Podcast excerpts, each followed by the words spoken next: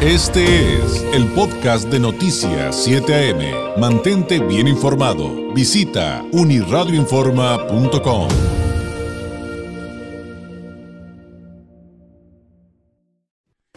En Noticias 7 AM presenta el comentario nacional con el periodista y analista Carlos Álvarez.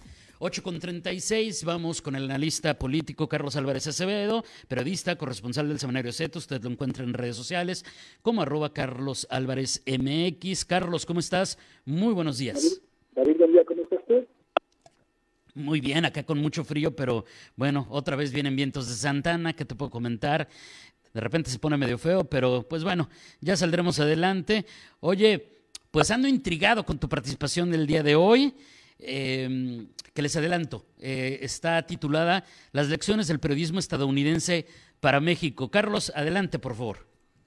Gracias, David. Mira, si me lo permites, quiero dejar pasar el tema de Scherer y el abogado Juan Collado, porque ayer lo descarté, pero fíjate que sí es importante tocarlo, porque el presidente lo menciona hoy de forma muy vaga en su conferencia de prensa matutina. Pues no se estarán enterados ustedes que resulta que el abogado Juan Collado acusa a, otros abogados muy cercanos al ex consejero de la presidencia de la República, nada más y nada menos, consejero jurídico, un, cargo importantísimo y muy poderoso, de haberlo extorsionado pidiéndole dinero y también que lo presionaron para que vendiera una caja que es una SOFOM, una sociedad de crédito, que se llama Caja de Libertad, para eh, precisamente, eh, para un pleonasmo, obtener su libertad eh, por ciertos delitos de que se le acusa, entre, ellos lavado de dinero, este, fraude, etcétera. Entonces, eh, hoy hay una audiencia en la que se va a los abogados de un despacho del cual Scherer Ibarra fue socio cuando era cuando todavía no era funcionario federal. el caso es que, la verdad, desde mi punto de vista, los dos eh, personajes tienen serias acusaciones en su contra que llevan años eh, diciéndose, más recientes las de Sherry Ibarra, desde que salió del gobierno, que hoy, por cierto, López Obrador niega que haya sido por este caso y revela que era, lo cual ya todos sabíamos, que había una mala relación con la entonces secretaria de Gobernación, Olga Sánchez Cordero, actual presidenta de la mesa directiva del Senado de la República, y que por eso, dice López Obrador, se salió este, Scherer y Olga Sánchez, y entró Adán Augusto y la otra persona que no recuerdo ni su nombre, que es la actual consejera jurídica de, la presidencia de la República. Aquí la situación es que cuando al López le conviene decir que es la fiscalía la que tiene que averiguar estos casos y que es con la fiscalía que esos personajes tienen que arreglarse por los criterios de oportunidad que le llaman, que no es más que un arreglo entre eh, la fiscalía y un particular para eh, delatar a otros y bajarles las penas o las condenas o las multas o lo que se lo que se le haya imputado. Y eh, pero en otras cosas actúa él como ministerio público el presidente de la república acusando a otros personajes y tener pruebas. He ahí la contradicción ojo. Y volvió a tocar el tema el presidente de los periodistas. Hoy le tocó a otros nuevos periodistas, mejor dicho, viejos periodistas, pero que nuevos en el sentido de que el presidente no los había mencionado. Y eh, ese era mi tema para participar hoy, las lecciones de periodismo estadounidense en, en el caso para México. Es decir, mira, te voy a comentar lo siguiente, este, David. Sí, sí, sí. En Estados Unidos, el derecho a la libertad de expresión está desde la garantía de la primera enmienda de la Constitución, reconocidas por la Corte Suprema. En el caso de México, solo está reconocido la esta expresión en la Constitución por el Poder Legislativo, no por la Suprema Corte, y está hasta los artículos sexto y séptimo, en el que dice que todo el mundo tiene el derecho a la libertad de expresión y que el Estado está obligado a no interferir con este derecho.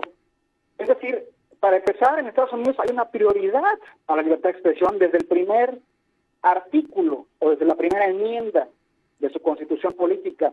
Y en México está hasta el sexto, séptimo eh, lugar de esta constitución. Y en Estados Unidos, los medios, aunque tienen diferencias, y hay casos excepcionales como Fox News y Breitbart News y otros medios muy de ultraderecha, que defienden a cierto grupo político, en este caso el que encabezaba Donald Trump, el expresidente de Estados Unidos, en México no tenemos una unión como la hay en Estados Unidos, en donde CBS, ABC o, la, o CBC o la cadena que tú me quieras nombrar importante o de radio o de televisión, sí la tienen a pesar de las diferencias comerciales. Hay una competencia comercial, empresarial, pero no hay una diferencia cuando se tienen que unir para posturas en las cuales tienen que decir sobre cierto eh, político o sobre cierta política pública. ¿Y sabes qué? Tiene razón López Obrador en el sentido de que sí debería de México ya destaparse el supuesto tema de la objetividad. No hay objetividad en ningún lado, para mí, como periodista. No hay objetividad y sí deberíamos tomar posturas ya y decir, estoy a favor, o sea, allá en Estados Unidos identifican a los medios como demócratas o republicanos. Aquí obviamente hay una diferencia de ideologías o de posturas políticas y tenemos muchos partidos políticos en disputa, pero sí teníamos, tendríamos que decir esto y tomar postura también como lo ha hecho un periodista mexicano que se llama Jorge Ramos, que trabaja en Estados Unidos y que tiene esa lógica. Tomar postura, David, porque ya basta también que muchos eh, se escuden en la libertad de expresión, muchos mexicanos, para eh, que no los ataquen cuando también tienen señalamientos en, su contra. Fíjate qué interesante porque, eh, pues esto que platicas, para abonar un poquito a lo que ya bien narraste, Carlos, es al contrario que aquí. Es decir, allá un periodista que no da a conocer públicamente sus preferencias políticas es el que se considera eh, inadecuado, digámoslo, para así, para realizar su trabajo. Es decir, yo quiero saber quién eres, porque todos tenemos preferencias electorales, todos tenemos preferencias políticas, todos, espero, vamos a votar.